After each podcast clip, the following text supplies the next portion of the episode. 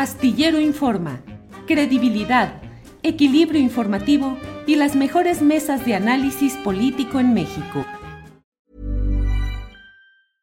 Ready to pop the question? The jewelers at BlueNile.com have got sparkle down to a science with beautiful lab-grown diamonds worthy of your most brilliant moments. Their lab grown diamonds are independently graded and guaranteed identical to natural diamonds, and they're ready to ship to your door. Go to Bluenile.com and use promo code LISTEN to get $50 off your purchase of $500 or more. That's code LISTEN at Bluenile.com for $50 off. Bluenile.com code LISTEN.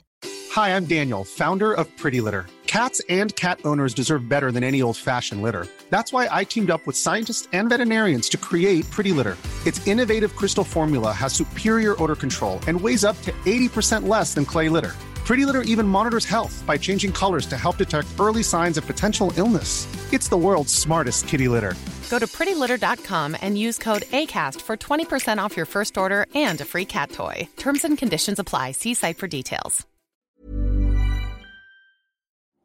Bien, Jorge Meléndez, don Jorge Meléndez, buenas tardes. Buenas tardes a los tres, a la audiencia y a todos en este 2024, que esperemos no sea tan turbulento, aunque ha empezado a tambor batiente en los asesinatos por todos lados.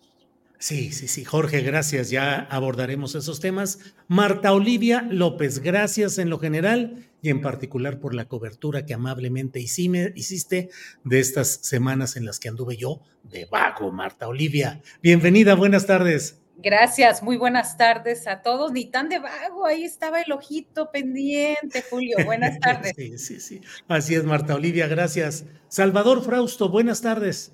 Hola, eh, Julio, Jorge, Marta, un gusto arrancar la semana acá platicando con ustedes. Muy bien, pues vamos a empezar de una vez. Marta Olivia López, ¿qué nos dices? ¿Qué? Bueno, lo primero, ¿Qué onda con este tema de Ernestina Godoy, que finalmente no alcanzó la votación de mayoría calificada para seguir adelante como titular de la Fiscalía General de Justicia de la Ciudad de México? ¿En qué contexto se da esto y qué significa más allá de lo meramente del organigrama? En lo político y en lo electoral, ¿qué ves más allá de esto, Marta Olivia?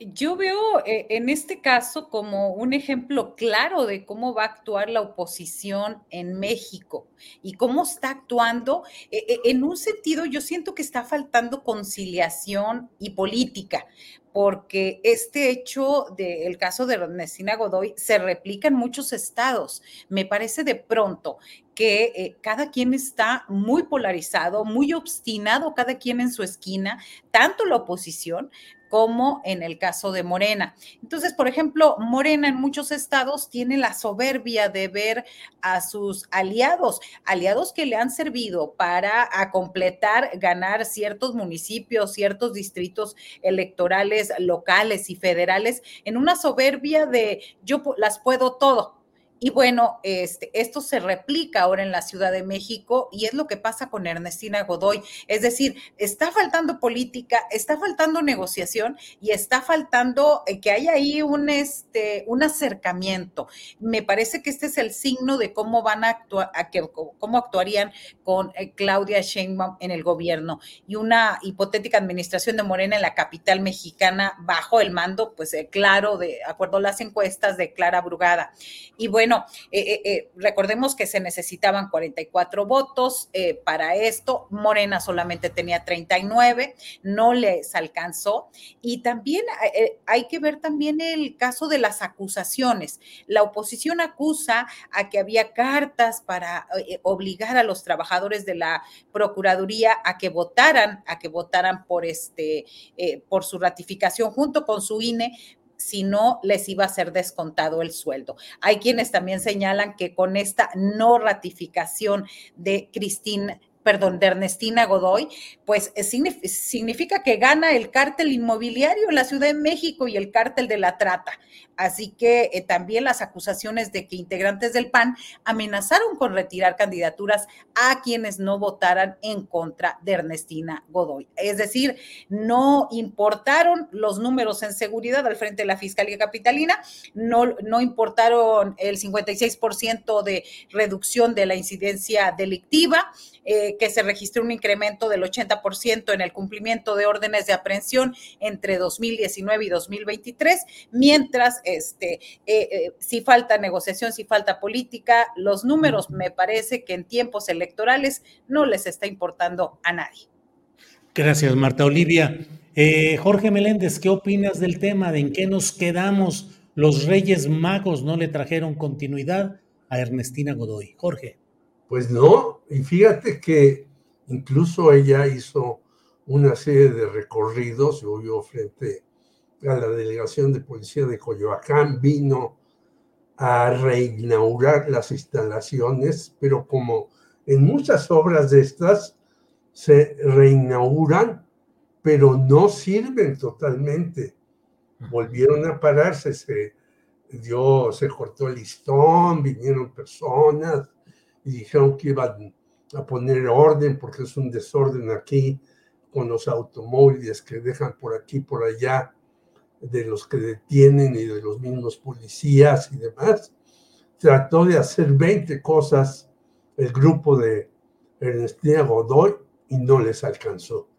Yo creo que este es un ejemplo de la gran polarización que estamos viviendo y de que, pues, eh, aquellos que pensaban que las cosas iban a estar muy tranquilas y que ya hay mucho margen de maniobra para hacer las cuestiones, no. Y esto nos lleva, o nos llevará, y solamente lo apunto, a lo que eh, estaba en el guion. Es decir, ¿por qué Morena trata de captar a una serie de personajes en diferentes lugares, desde Tijuana hasta Puebla, que están en el PRI y que tienen incidencia en la vida política de los estados. Yo creo que con todo a Morena y sus famosos aliados, pues no le alcanza y hay una polarización que le podría complicar el 2024. Bien, gracias Jorge. Salvador Frausto, ¿Qué implicaciones políticas y electorales en la Ciudad de México percibes en lo que ha sucedido hoy en el caso Ernestina Godoy? Salvador. Sí, me parece que es una alianza entre el, el PRI de Alito Moreno y, el PAN asociado con el cártel inmobiliario, que tienen eh, una narrativa en ese sector eh, de que pueden dar la pelea en la Ciudad de México. Eh, eh, se les ha escuchado hablar a estos dos sectores eh, muy engallados con la posibilidad de que Taboada sea competitivo frente a Clara Brugada en las elecciones por la Ciudad de México. Y la pieza del fiscal de la Ciudad de México pues es muy relevante para, para el próximo gobierno chilango, es decir, si hay algún tipo de carpeta de investigación sobre personajes del PRI y, de, mm, y del PAN, eh, el fiscal es eh, la pieza clave para continuar estos, estos casos. Y eh, pues han visto en, en, Ernestina Godoy un personaje que ha afectado sus intereses, que les ha puesto investigaciones, los ha tenido en la mira. Y aunque hubo un proceso de negociación me parece muy intenso, incluso llegó a la presión eh, eh, política por parte de, Morena en la capital con unos sectores del PRI para tratar de conseguir esos últimos votos que necesitaba Ernestina para convertirse eh, de nueva cuenta en fiscal de la ciudad. No les alcanzó, entonces me parece que ganó la narrativa dura de Alito y del cártel inmobiliario eh, para poder eh, tener un foco de presión ahí. Ahora bien, ellos eh, realmente se les escucha entusiasmados con el asunto de, de poder competir por la Ciudad de México. Nosotros hoy publicamos en, en Milenio un reportaje, eh, me metí a analizar los datos más allá de las encuestas de Clara Brugada, y si bien tardó en arrancar su campaña, actualmente no solo está 20 puntos arriba en las encuestas, lo cual es un margen eh, muy holgado para Clara, sino que también otros indicadores que nos ayudan a ver em, qué tanto interés hay de los ciudadanos por los precandidatos está en las redes sociales. Por ejemplo, en Google em, tiene en búsquedas, eh, Clara Brugada, el doble de búsquedas que Santiago Tabuada. Es decir, los ciudadanos están preguntando y el tipo de preguntas que hacen es quién es, de dónde viene, eh, tienen como interés en saber quién es ella. En cambio, por Santiago Tabuada preguntan eh, sobre el cártel inmobiliario, preguntan sobre su relación con Sandra Cuevas, sobre su relación con Rubalcaba. Em, ahí tiene, eh, es un síntoma del interés ciudadano por estos dos precandidatos y también por Salomón Chertorivsky, que se coloca por ahí atrás con alrededor de entre el 6 y el 10% del interés ciudadano. Pero en YouTube, una herramienta que está siendo utilizada muchísimo por el ciudadano de a pie, eh, el 80% de los chilangos buscan a Clara Brugada, videos que tengan que ver con ella, y eh, por la oposición no, no los buscan ni el 20%. Eh, Taboada está como en 14% más o menos. Entonces, eh, me parece que Clara ha logrado construir una candidatura eh, fuerte, importante, y la oposición aún así, pues va a ser dura durante la campaña, me parece que va a ser una de las campañas más interesantes y que va a estar se va a poner al rojo vivo aquí en la ciudad, porque es una de las apuestas centrales para el PRI de Alito y para el, eh, el propio PAN. Entonces, eh, esas implicaciones ya en tiempos electorales eh, ya no van a dar su brazo a torcer por más presiones que haya por parte de Morena, incluso a nivel de investigaciones judiciales. lo político ahorita es lo más importante eh, en esta guerra por el 2024, Julio. Gracias, Salvador. Marta Olivia, estamos apenas a una semana y un día de iniciado este año y ya hay un montón de elementos que apuntan a que va a ser un año fragoroso, estridente, ríspido, pareciera.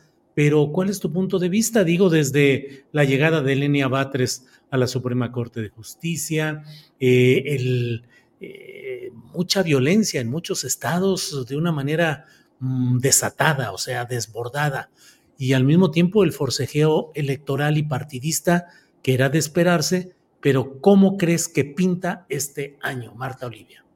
Definitivamente el tema de la seguridad va a, ser el, tema central en toda la campaña política. Termina a la presidencia de la República la precampaña el 18 de enero, en unos días, a 10 días, 10 días de que concluya estas precampañas. Ese va a ser el tema. Y por eso también es tan relevante esta no ratificación de de Ernestina Godoy en la Ciudad de México, porque obviamente viene el tema de seguridad. Y lo, lo, importante en estos casos es que las y los ciudadanos estén muy bien informados y estén muy atentos a lo que está ocurriendo y sepan para dónde va su voto. Es decir, yo en la otra intervención yo comentaba que no importaban los buenos números que se lograron en la Fiscalía de la Ciudad de México. No, no importan. A los partidos políticos, a esos partidos políticos, lo único que les interesa es llevar agua a su molino, llevar votos y no me importa el bien ciudadano, me importa el bien mío a quién van a elegir. Si yo voto, me, si yo voto a favor de la fiscal,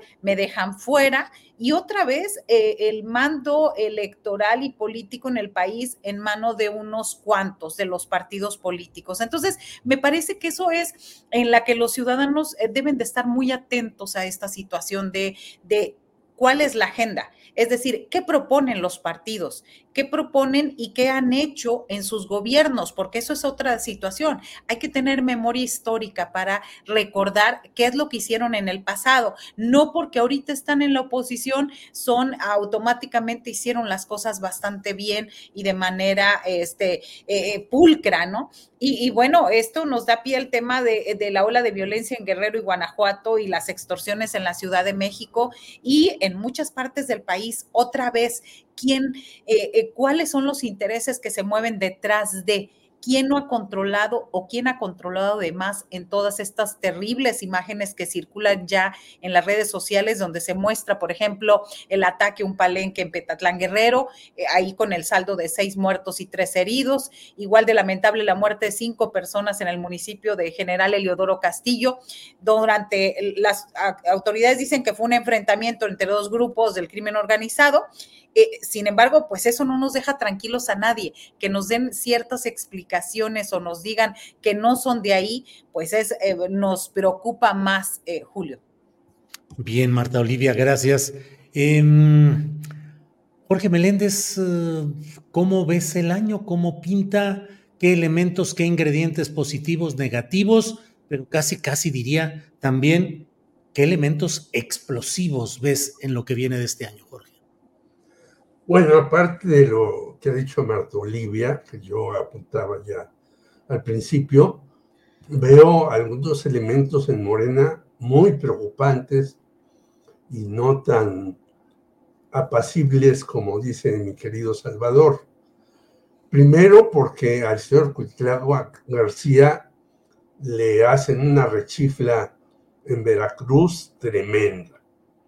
Segundo porque en Puebla dicen las informaciones, más de 3.000 eh, morenistas salen a las calles y dicen, pero ¿por qué van a meter a un señor Chedraui? Pepe Chedraui. Eh, un señor, acuérdate que de ahí, de eh, la, donde vivía este señor, salió Rafael Moreno Valle y cayó el helicóptero un señor Chedraui allá en Puebla. ¿Por qué José Estefan Chidiac, que es otro priista, está ahí? Y dicen que incluso hasta Alejandro Armenta, que también era priista, está de acuerdo en que estos personajes no entren a Morena. Y en tercer lugar, bueno, hasta San Juan de Martínez hoy se queja de que le hicieron la vida imposible Jesús Ramírez Cuevas y Genaro Villamil y que por eso la sacaron de Notimex. Parecen botones de muestra muy diversificados, pero yo creo que hay en Morena y en el sitio que me metieron a mí, aunque yo no lo pedí de los ex miembros del Partido Comunista que están en Morena, ya también hay inconformidades y dicen, no, cerremos las puertas a Morena para que no entren eh, ni los Han Rong ni otros personajes que les están ofreciendo posiciones y que no tiene sentido que estén ahí. Bueno, hasta aparte de los problemas que vivimos externamente de violencia y demás, dentro de Morena también hay inconformidades y problemas muy serios que se deben de analizar y se deben de resolver. Bien, eh, Jorge Meléndez, gracias. Salvador Frausto, em, ¿qué perspectivas para este 2024? ¿Qué elementos conflictivos? ¿Qué destacas? ¿Qué puede ser definitorio ya en el tramo final de esta carrera tan cantada electoralmente, pero no necesariamente asegurado un final eh, pues tan cantado en, un, en una victoria morenista como hasta ahora se ha, ido se ha ido manejando. ¿Cómo ves ese camino, el sendero 2024, Salvador? Me parece que el tema, como bien decías, el de la inseguridad eh, va a ser un asunto central en la campaña de la oposición. Ya em, hubo una discusión en las semanas eh, a finales de diciembre y finalmente eh, en la oposición iban a ir con el tema de la seguridad como la principal bandera y como las segundas banderas es la crítica al tema de salud, al tema de educación, pero principalmente el tema de seguridad es el que consideran que es el que mm, eh, van a estar resaltando y por eso vemos em, que están retomando estos asuntos que además en muchos de los casos pues son reales, pero los magnifican en algunas, eh, también en algunos casos, eh, pues de estos eh, problemas de, ataques entre los grupos criminales que ya han alcanzado y han cobrado la vida de algunos políticos aspirantes a,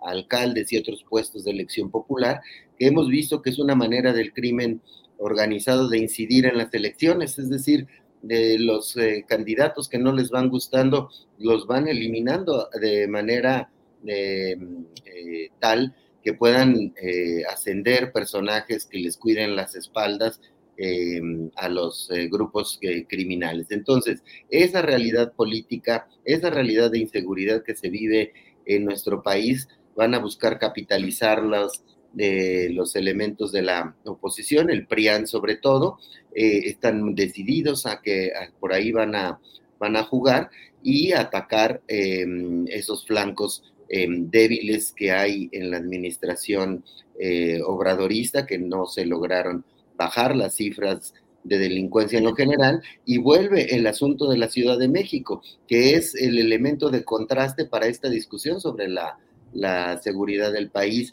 En el caso de la Ciudad de México sí se lograron disminuir los delitos de alto impacto y varios delitos importantes y em, podría servir como un modelo para ver cómo se puede bajar la, incidencia delictiva en el país. Sin embargo, em, pues por eso va a haber una guerra muy, muy fuerte en la Ciudad de México por tratar de, de, que esta narrativa de que sí se pudo en la ciudad de Claudia Sheinbaum reducir la, los índices delictivos de alto impacto, los cuales son cifras reales ya analizadas por distintos eh, analistas en el tema, conocedores de, estos em, asuntos. Y bueno, pues eh, ese, ese escenario es el que veo como, como la tabla, la narrativa que vamos a ver quién la gana, si la gana la oposición si crece la perspectiva de que vivimos en un país incendiado de violencia o que hay posibilidades y de que se va por un camino eh, correcto. Las eh, propuestas hasta el momento de Xochitl Galvez, por ejemplo, son más de regresar a un modelo muy parecido al que tenía García Luna, incluso lo ha dibujado así ella, ella misma, eh, y el modelo que ha seguido López Obrador de incorporar a la Guardia Nacional, de tener esta participación de, militares. Bueno, pues vamos a ver qué narrativa es la que gana en la discusión electoral, pero por ahí va a estar, me parece, la gran disputa por el 2024. Bien, Salvador. Marta Olivia, em, encaminado como está el año electoral, con una apariencia, sobre todo a partir de las encuestas de opinión, de un triunfo de Morena, de Claudia Sheinbaum, eh, se está promoviendo el plan C, votar por todas las plantillas, las planillas que proponga Morena, pero aún así están resultando muchos eh, eh, personajes contradictorios de lo que es el espíritu del obradorismo, de la 4T, de Morena, Em, el caso más escandaloso de semanas atrás fue el de Romel Pacheco, el clavadista yucateco que apoyaba a Xochitl Gálvez, panista, y que ahora brinca tranquilamente y ahora ya es morenista y precandidato a alcalde de Mérida. Hay otros casos también. Jorge Meléndez ya mencionaba el relacionado con Pepe Chedraui, que fue presidente estatal del PRI en Puebla, que fue del Comité de Recaudación de Fondos eh, Económicos para la campaña presidencial de Enrique Peña Nieto y ahora quiere ser candidato a presidente por Puebla del municipio. Y un caso que a mí me parece escandaloso e, e inexplicable. Jorge Han Ron con el Partido Encuentro Social en Baja California, a quien en un convenio le prometen dos candidaturas a diputado local para su grupo y mm, presencia con regidurías o con la propia candidatura municipal en dos municipios de Baja California. ¿Cómo ves estas cosas y en particular lo relacionado con un personaje como Hank, Hank Ron, Marta Olivia? Pues a lo mejor te escandalizas, eh, Julio, porque solamente ha sido acusado de lavado de dinero, asesinato, arresto por posesión de armas sin licencia, tráfico de animales exóticos y porque sus presuntos vínculos con el narcotráfico. Para Morena eh, eh, parece que no son suficientes, o sea, como que, a ver, cuéntenme más cuéntenme más como para desligarme, ¿no?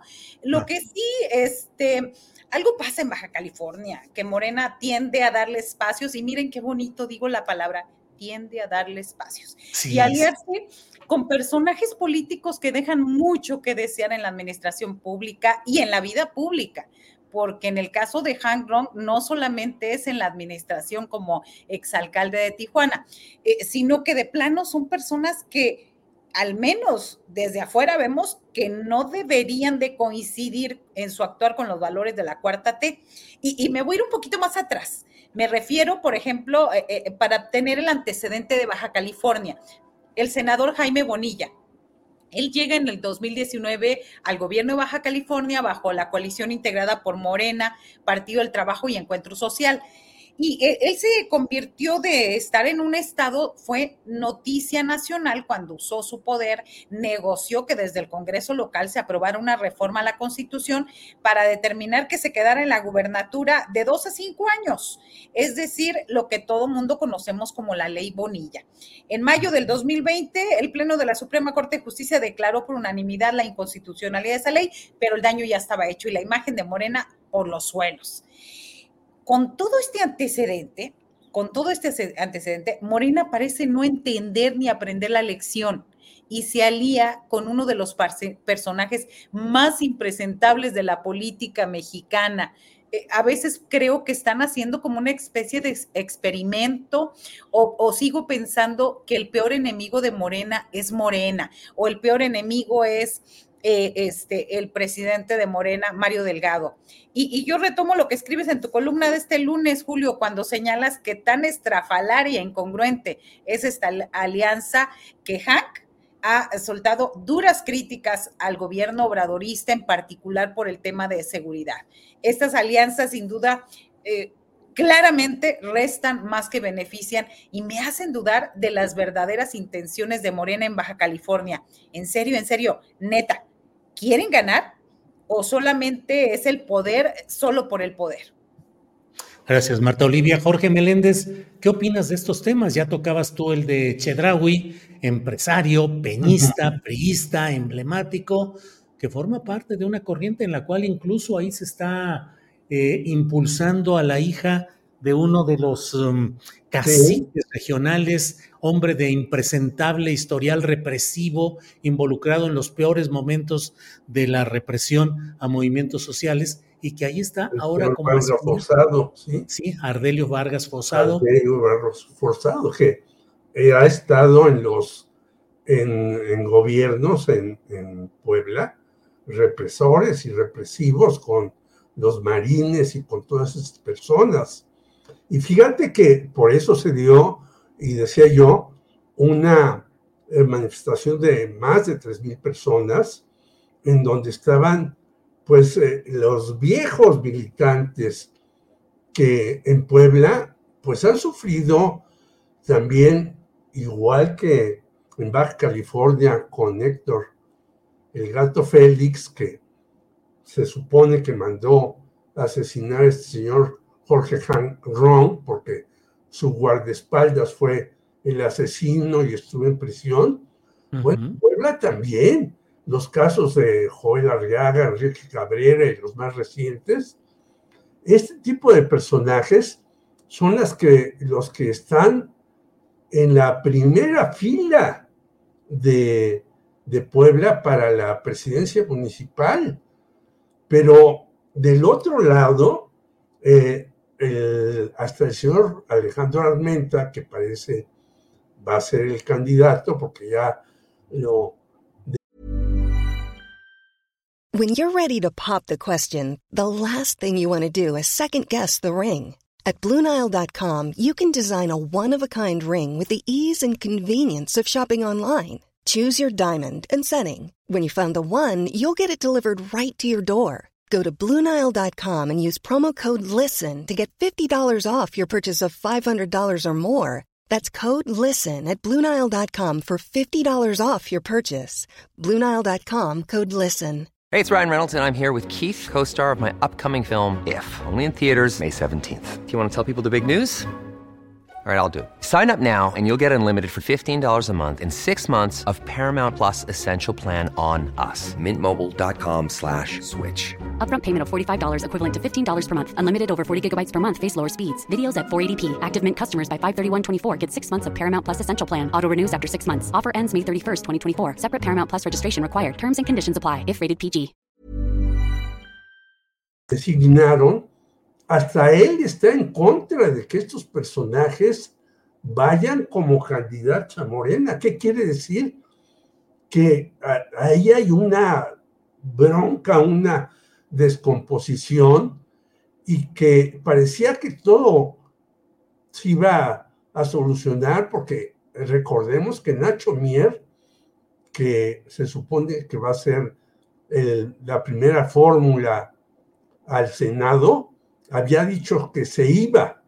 Bueno, le dijeron, bueno, te vas como primera fórmula y ya se quedó. O sea que estamos viendo en Morena, no solamente ahí, y hablaba yo también en Veracruz, donde Rocío Nale, pues debe de poner, ella no tiene barbas, pero debe de poner sus eh, eh, vigías a ver cómo desmarcarse de este señor Cuitlagua García, que no ha hecho nada en estos seis años y que tiene pendientes ahí una serie de asesinatos, el de Regina Martínez, de la revista Proceso, el de Rubén Espinosa, que se realizó aquí en la ciudad y que, por cierto, hay que decirlo, la eh, Fiscalía de la Ciudad de México no ha avanzado en ese caso ni de las otras cuatro muchachas de la colonia Narvarte. Es decir, hay una serie de cuestiones muy visibles, pero también otras muy invisibles en varias partes del país, en donde dicen, pues los viejos eh, militantes, ya no digamos del Partido Comunista, ni trotskistas, ni maoístas, ni, siquiera los del PRD, los viejos militantes morenistas, más recientes, bueno, pues yo fundé Morena, estuve ahí y de repente llega un panista, un priista o un hasta eh, miembro del crimen organizado y lo ponen ahí en una posición favorable. Yo creo que esto es eh, parte de que este señor que está como presidente de Morena, Mario Delgado, que no sabe de política ha dejado hacer y ha tratado de tener componendas con personajes de aquí y de allá y por lo tanto no ha enfocado bien el rumbo para que Morena haga las cosas. Y finalmente termino diciendo, también tiene la culpa Morena al no haber en estos cinco años creado los cuadros de verdad, a pesar de que tienen una escuela de cuadros, para que vayan sustituyendo a las personas mayores que ya se tienen que retirar de la vida política y tienen que entrar los jóvenes, porque hay que ver que si bien los márgenes entre Claudia y Xochitl y Clara y Tabuada son grandes, pues una mayoría de jóvenes está por no votar por ninguno de ellos. Bien, eh, Jorge. Salvador Frausto, ¿qué pasa en Morena? Ah, ¿No será tan grande la distancia que las encuestas revelan? ¿Necesita Morena echar mano de estas alianzas tan peculiares? ¿Es hora del pragmatismo extremo? ¿Haiga de ser como haiga de ser? ¿Qué opinas, Salvador? Me parece que hay dos elementos para entenderlo. Uno, eh, cuando el presidente dice que va a lanzar su plan C.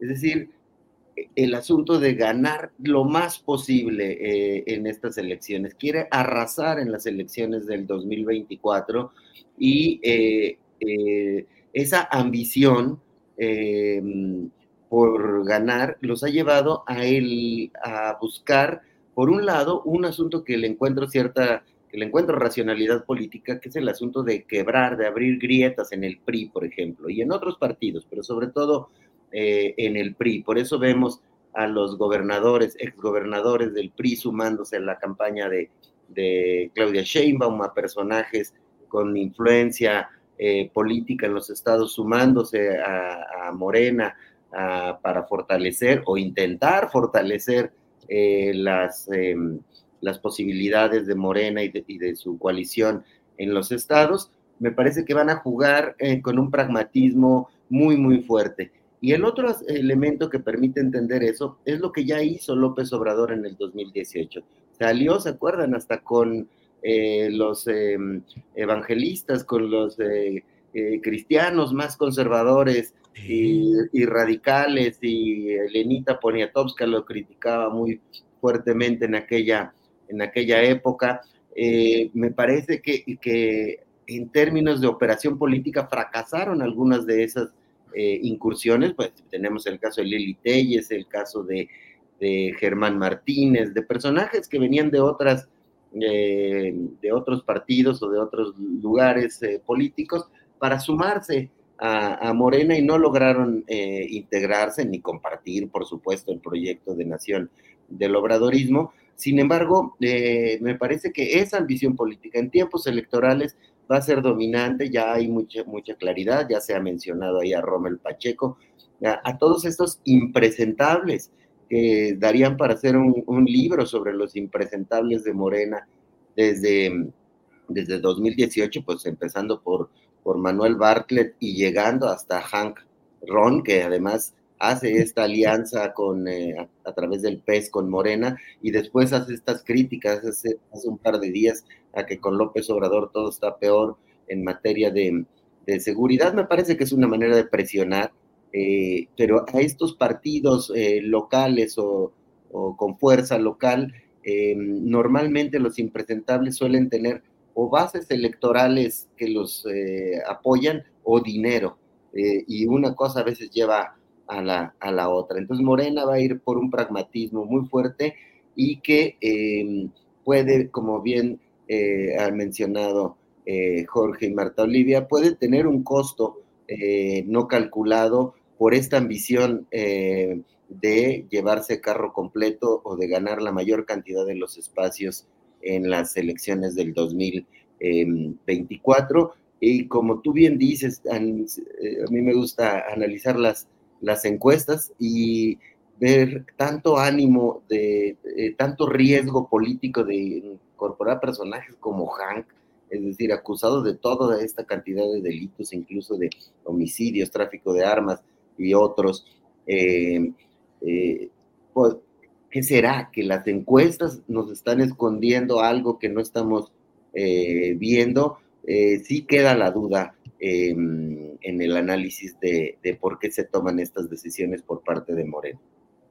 Bien, Salvador. Marta Olivia, pues es un tema que tú has hablado y señalado a lo largo de varias intervenciones, incluso en algunas entrevistas eh, con algunos de sus promotores. El hecho es que Eduardo Verástegui no alcanzó, pues ni siquiera se acercó a un, a un porcentaje que mostrara que había sido un competidor aceptable. 15% o algo así del total de las firmas que debió recolectar, no las consiguió. Señala que son problemas de la aplicación, que la aplicación no permitió, pero la verdad es que no se vio ninguna movilización, no hubo una base social activa, no hubo actos políticos que mostraran con lo que luego se dice el músculo electoral y finalmente quedó ahí en nada. ¿Cómo ves este resultado de esta aventura de Eduardo Verástegui y qué significa en un escenario donde parecía que la ultraderecha, con el apoyo de Donald Trump, de Vox, de la ultraderecha latinoamericana, iba a crecer en México? Marta Olivia.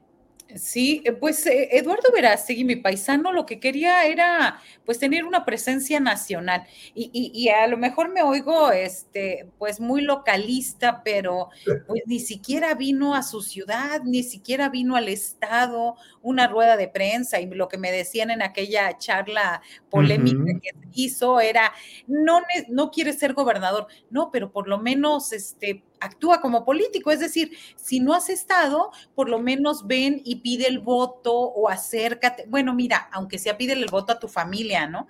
Para que lo conozcan, para que vean que ya regresó, que quiere hacer algo. Dudo siquiera si su familia se acercó a ayudarlo ahí en su municipio en Jicotenca, Tamaulipas, un, un municipio en el eh, centro, eh, casi al sur eh, este, del estado. dudo siquiera que ellos hayan tomado más de una hora a ir y que hayan firmado por él. Entonces, yo creo que era, como decimos acá, es, era una chiflazón porque no había ninguna base, no había ninguna estructura no había nada. Eh, eh, eh, mucha gente que apoya la ultraderecha en México cree que este, salir en programas así estridentes y gritando y con el crucifijo y todo esto, creen que eso va a traer votos o creen que creyeron que con eso iban a hacerle la competencia a Xochitl Galvez, que bastante mal está su campaña, pero bueno, eso está, es tan peor. A mí me, me parece que es patético el resultado de Eduardo Verástegui, que busca ahora responsabilizar al INE por su absoluto fracaso para reunir las firmas que se le pedían para ser candidato. Ahora, el simpatizante de Trump y de Milley busca que los mexicanos que creen en sus aspiraciones presidenciales pongan su nombre en el espacio en blanco que se deja en la boleta electoral pues también va a salir decepcionado porque yo no sé siquiera cuántos cuántos conozcan su nombre. Eh, si bien fue un rotundo fracaso el intento de Verástegui por la presidencia, seguramente la derecha fue más rancia de México y no cesará en su intento por ser una organización política con la suficiente fuerza para negociar en las altas esferas del poder y así ganar espacios de representación.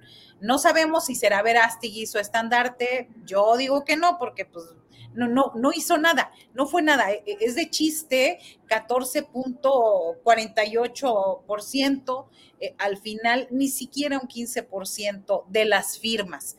Así que este, me parece que la ultraderecha va a seguir buscando personajes que lo abanderen. Bien, Marta Olivia. Jorge Meléndez, ¿cómo ves este tema de Eduardo Verástegui y en particular la ultraderecha? Que yo a veces he comentado que, bueno, no pudo presentarse de manera explícita, pero está muy presente de manera implícita en otros partidos con personajes infiltrados o incrustados, incluso en Morena. Jorge, ¿qué opinas? Pues yo creo que esta ultraderecha que representaba el señor Verástegui no, no tiene mayor interés en un personaje como él. Yo creo que está incrustada, como tú dices, quizás hasta en Morena, pero está muy bien clara con Xochitl Galvez. Ahí ellos dicen, aquí lanzamos nuestro resto, a pesar de que pues empezamos muy bien, subimos y esto se veía maravilloso, y ahora la señora Xochitl Galvez, bueno, es vapuleada hasta por no solamente Jesús Silva que hace tiempo, sino hasta por Jorge Castañeda en su último artículo. Porque esta combinación que logró Xochitl Galvez y que parecía que iba para arriba y que se sumaban todos ahí, pues está hecho bolas. Tan está hecho bolas y tan no sabe qué hacer, que hasta el propio Castañeda tuvo que ir a, a recibir a Ricardo Anaya y a salvarlo y demás no tienen, eh, a mi manera de ver, manera de conjuntar gentes que sepan hacer campañas ganadoras. Ya se ha dicho de Krill, pero también Castañeda es un perdedor en sus campañas y también Anaya y los demás. Sin embargo, es el foco de atención de ellos porque no tienen, no han descubierto algún personaje que realmente jale la opinión de la gente hacia allá. E incluso dentro de la propia religión, pues ellos están ahora en un momento eh, muy complicado, muy conflictivo por las eh, propias declaraciones del Papa Panchito, como le decía Froilán López Narváez, que está pues abriéndose poco a poco, aceptando las opciones diferentes de católicos para que un poco regresen al redil religioso y por lo tanto esta también, esta crisis que hay en la religión y en las religiones, trae un desaliento de los ultras conservadores. Entonces, de repente sale una señora Xochitl y la ven como por ahí nos vamos para ver si la podemos hacer, pero no, resulta que va también en descenso la señora y por lo tanto la, a lo que sacó Verástegui es notorio que no. Y por cierto, otro señor que se lanzó a querer ser independiente y hasta estaba publicando en un periódico aparentemente nacional, Ulises Ruiz, pues sí. fue, de risa, fue de risa, loca lo sacó. Bueno, eso sí, se robó mucho dinero para hacer un sanatorio grandote, grandote aquí en la Ciudad de México, para invertir en periódicos, pero resultó de risa loca su aparición para poder ser candidato independiente, Ulises Ruiz. Así es, Jorge. Salvador Frausto, eh, estamos ya en la parte, encaminándonos a la parte final del programa, así es que lo que desees abordar como en esta parte final, el tema que desees, por favor, Salvador. Sí, sobre este mismo asunto de, de Verástegui, hay que observar que en la misma eh, ultraderecha hay grados de extremismo. Hay dos alas principales en la ultraderecha mexicana. Una es la más radical, la cual se, se vio disminuida cuando falleció el empresario Lorenzo Servitje de, de Bimbo, que era una de las eh, cabezas más importantes de la, del pensamiento conservador en estos grupos vinculados al yunque y a otras expresiones eh, muy conservadoras. Eh, vino otra generación, esa generación de Lorenzo Servit que impulsaban a estos personajes, se acuerdan de, de um, gente como Serrano Limón, de gente como Velasco Arzac, un, como Guillermo Bustamante, que fue dirigente de la Unión Nacional de Padres de Familia muchos años, que eran personajes muy estridentes de la ultraderecha mexicana. Esa posición, la más radical, era que había que ser muy firmes, muy claros, de, de estar en contra del aborto, de estar en contra de las uniones eh, entre personas del mismo sexo, ese tipo de agenda que es muy importante para la Iglesia Católica y otras religiones, esos, esos personajes fueron perdiendo fuerza dentro de la ultraderecha y ganó fuerza un ala, digamos, moderada dentro de la ultraderecha, que lo que plantean es que hay que infiltrarse, que hay que estar en la política, en los partidos políticos, sean cuales sean, del PAN, el PRI, el Morena, el PRD, el que sea, eh, o en la política, o en los sectores empresariales, y tener cierta incidencia para poder defender sus intereses que tienen más que ver con los asuntos empresariales. Es una derecha mucho más eh, pragmática y esa derecha le volteó la espalda a eh, Eduardo Verástegui. Es decir, no le abrieron el camino de las bases de los jóvenes, por ejemplo, ultraderechistas que son finalmente controlados eh, por, eh, de manera muy organizada por la Iglesia Católica, por la jerarquía de la Iglesia Católica, por ciertos grupos empresariales que, que están incrustados en la Coparmex, por ejemplo.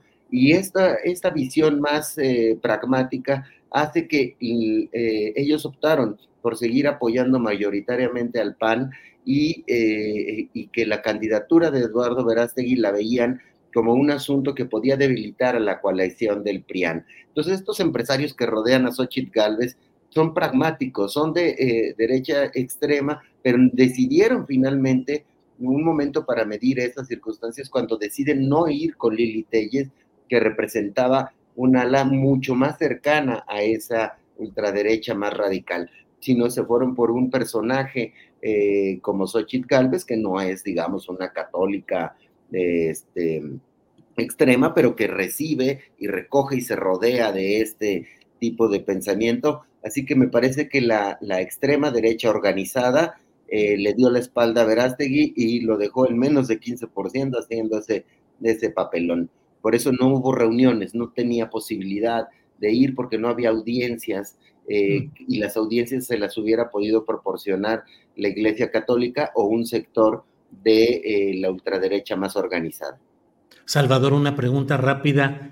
A estas alturas y bueno, dentro del análisis que nos permite ciertas licencias, ¿crees que hubiera sido mejor candidata Lili Telles que Xochitl Galvez? Este, no, pero hubiera sido más divertida la campaña. no, pienso que, que Lili les hubiera, eh, eh, en cierto sentido, pienso que, que, Xochitl Galvez es la mejor candidata para, para el PRIAN, si miras el cóctel de opciones que tenían, porque Lili Tellos me parece que no, hubiera, no estarían lindando ese 30%. El tope de la, del PRIAN es que no, su tope es ese, 30%. Eh, no ha hecho una buena campaña Xochitl Galvez, pero no hay otro. O sea, Santiago Krill me parece que hubiera tenido menos, menos simpatías y Lili Telles pues se hubiera ido a, las alas más radicales y como sea, Xochitl convence a algunos cuantos de opositores al obradorismo. Gracias, Salvador. Marta Olivia López, son las 2 de la tarde con 53 minutos. Postrecito, por favor. Sí, pues el postrecito tiene que ver con esta, pues estos comentarios de, que hizo el presidente Andrés Manuel López Obrador de la diputada trans Salma Luébano, hoy ante la crítica y el comentario bastante rabioso de López Dóriga, este, él hoy por la mañana, en la, en la mañanera, vaya la redundancia, eh, eh, dijo eh, textualmente, López Dóriga criticándome porque le di un beso a un señor vestido de mujer. dijo el presidente, yo beso a los hombres y me besan y el hombre tiene sentimientos. Y saben qué me sucede con bastante frecuencia, nada más que eso afortunadamente no sale. Salió de una dama, de una compañera y bueno, habla todo esto. Y la respuesta de Salma Luébano, de la diputada, dice, hizo un comentario y un video de menos de dos minutos en su red social de X, dice, a todos los medios de comunicación y a todo México les digo fuerte y claro, seguiré luchando incansablemente por los derechos humanos en mi acercamiento con el presidente López Obrador. Le solicité una audiencia para hablar de nuestra agenda y deuda histórica Y más. Así que este, eh, pues obviamente este ha sido el tema en las redes sociales este día, que tiene que ver cómo, cómo ve el presidente. Y bueno, esta situación se ha estado dando, moviéndose mucho ahí para no dejarlo de pasar. Y también el comentario en, el chat aquí de, de este, los seguidores de Astillero, que si así como va Morena, pues puede ser que lo reciban este, a Verástegui ahí en sus filas. Imagínate. Jorge Meléndez, postrecito, por favor. Bueno, yo creo que hay de veras una crisis política muy seria en el mundo y en el país, que ojalá eh, con los equipos que ha armado Claudia Sheinbaum pueda hacerse un programa muy serio en base a las cosas que estamos enfrentando. Porque tenemos eh, aparentemente quizás una elección resuelta, pero tenemos graves problemas de contaminación, de agua, de eh, asesinato de diferentes periodistas y defensores de derechos humanos y demás. Y tenemos, bueno, dos acontecimientos que cumplieron 30 años, muy diferentes, pero muy importantes. Uno fue el Telecán, en el que nos metió Carlos Salinas de Gortari, en el que estamos metidos y tenemos ventajas, pero también desventajas terribles. Y otro fue el surgimiento del Ejército Zapatista de Liberación Nacional, que con todos los problemas, errores, dificultades y graves eh, acosos que tienen, sobre todo del narcotráfico, cumplió 30 años e hizo, porque una persona muy cercana a mí estuvo allá, invitada, hizo un gran acto y dijo, eh, ya dejemos de pensar si el capitalismo es bueno o malo. Afrontémoslo de manera seria y definida. Y digo esto, perdón. Adelante, adelante, hay que tomar la llamada. Digo esto porque el año pasado los eh, más ricos del mundo, el 1% de la población, ganó 1.5 billones de dólares. Se resarció de sus pérdidas, en la pandemia y los ricos siguen siendo más ricos cada vez y la, a pesar de que se diga que sacaron 5 millones de la pobreza extrema, de todas maneras la polarización en la riqueza en el mundo y en México es gravísima. Si no se va acortando, esto puede ser un polvorín. Bien, gracias. Salvador Frausto, para cerrar este programa, postrecito, por favor. Y bueno, pues los invito a leer. Hoy lanzamos en Milenio un nuevo producto que se llama Milenia, con IA ah. en altas. Es una central de datos y periodismo de investigación donde vamos a hacer reportajes de, carácter político, combinando el reporteo tradicional de la política, entrevistando a actores, a operadores políticos, con eh, herramientas de inteligencia artificial y de datos y de periodismo de datos. En esta ocasión lanzamos uno, un producto sobre eh, un análisis sobre la campaña en la Ciudad de México, de cómo Clara Brugada va eh, adelante en Google, en YouTube y ligeramente en la cobertura en medios de comunicación. Y cómo Verástegui, perdón, ya estoy pensando en, Tabuada, lo estoy comparando con Verástegui, ¿verdad? Pues, este, eh, Tabuada tuvo un momento de, atención en redes sociales, pero por el tema de los haitianos. O sea, fue negativo y la gente conversó mucho sobre él. Y en el equipo de campaña de Tabuada nos dicen, bueno, aunque mientras hablen de ti, aunque hablen mal, está bien, porque él apuesta por elevar su reconocimiento, tiene un bajo reconocimiento aún en la Ciudad de México, sobre todo en el oriente de la ciudad, y eso pues es muy complicado para una campaña eh, política que ya está arrancando. Entonces los invito a leer eh, Milenia, va a salir todos los domingos en la noche, a las 10 de la noche, eh, una pieza de televisión y los lunes en impreso y en web para analizar la política e incorporar al periodismo estas nuevas herramientas que son bien útiles y que nos permiten conocer cosas que antes no conocíamos, medir el, ánimo social, en Internet y en redes sociales, en encuestas y en, otro tipo de estudios, como por ejemplo el monitoreo de medios que hace el Instituto Electoral de la Ciudad de México y este tipo de herramientas. Entonces, bueno, pues ahí está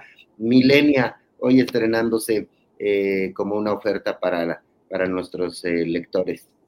Bien, pues Jorge, gracias. Marta Olivia, gracias. Buenas tardes por hoy. Gracias, un abrazo a los tres, que tengan una excelente semana. Bienvenido, Julio. Gracias, muy amable Marta Olivia. Jorge Meléndez, gracias y buenas tardes. Un abrazo a todos y te cayeron bien las vacaciones porque te ves muy rozagante. Al menos es la apariencia, Jorge, y eso luego ya cuenta. Gracias, Jorge. Salvador Frausto, gracias y buenas tardes. Buenas tardes, pues feliz año para los tres y para, y para la audiencia. Buenas semanas. Nos vemos pronto. Gracias, hasta luego. Hi, I'm Daniel, founder of Pretty Litter. Did you know cats tend to hide symptoms of sickness and pain? I learned this the hard way after losing my cat, Gingy. So I created Pretty Litter, a health monitoring litter that helps detect early signs of illness by changing colors, saving you money and potentially your cat's life. Pretty Litter is veterinarian developed, and it's the easiest way to keep tabs on your fur baby's health right at home. Go to prettylitter.com and use code ACAST for 20% off your first order and a free cat toy. Terms and conditions apply. See site for details. ¿Te preocupas por tu familia? Entonces, ¿por qué darles solo huevos ordinarios cuando pueden disfrutar de lo mejor? Eggland's Best, los únicos huevos con ese delicioso sabor fresco de granja, además de la mejor nutrición, como 6 veces más vitamina D, 10 veces más vitamina E y 25% menos de grasa saturada que los huevos regulares, además de muchos otros nutrientes importantes. Así que, dales los mejores huevos. Eggland's Best, mejor sabor, mejor nutrición, mejores huevos. Para que te enteres del próximo noticiero, suscríbete y dale follow en Apple, Spotify, Amazon Music, Google o donde sea que escuches podcast. Te invitamos a visitar nuestra página julioastillero.com.